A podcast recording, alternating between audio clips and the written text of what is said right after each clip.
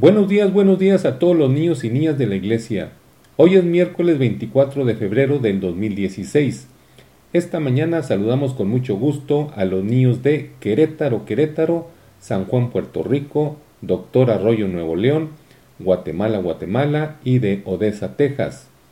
De Querétaro saludamos a Renata y Elías Romero, a Febe e Irán, de San Juan, Puerto Rico, saludamos a Nehemías, a Samuel, Isaías y Emanuel Rodríguez.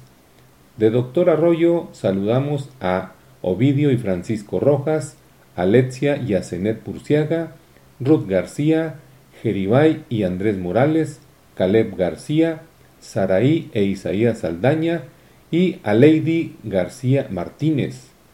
De Guatemala, Guatemala, saludamos a los niños del Distrito Sur, y a los niños del Distrito Norte, a Catarín y Alejandrita Umaña, a Sofía Fuentes, a Edgar Villegas, a Dana Orozco, a Billy Morales, a Kimberly Pérez y a María José Quiñones.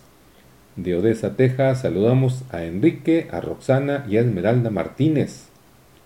En estos días les hemos platicado algo muy importante que todos debemos saber así como debemos obedecer en todo a nuestros padres cuando nos piden que hagamos algo en casa, ya sea comernos lo que nos den, hacer nuestro cuarto, a nuestros maestros en la escuela, llevar la tarea, participar en clase, recoger los papeles en el salón. Ya dijimos que si obedecemos y no contradecimos lo que nos piden que hagamos, quiere decir que no somos rebeldes. Ahora, no solo no debemos ser rebeldes a nuestros padres y a las autoridades, sino que no debemos ser rebeldes contra Dios. Un versículo en la Biblia dice, El Señor Jehová me abrió el oído y no fui rebelde. Isaías 55.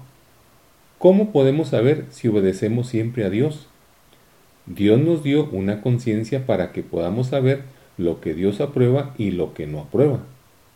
¿Acaso obedecemos siempre a nuestra conciencia? Dios nos dijo que no mintiéramos y no robáramos, pero a veces nosotros mentimos y robamos cosas.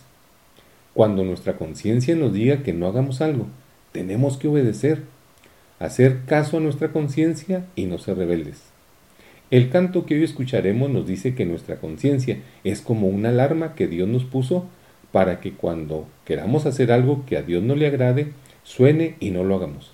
Espero les guste y se lo aprendan. Ánimo, hay que desayunar muy bien y no olviden dejar en orden su cuarto antes de irse a la escuela. Dios los bendiga y los esperamos mañana al 10 para las 7 de la mañana. Primero Dios. Bye.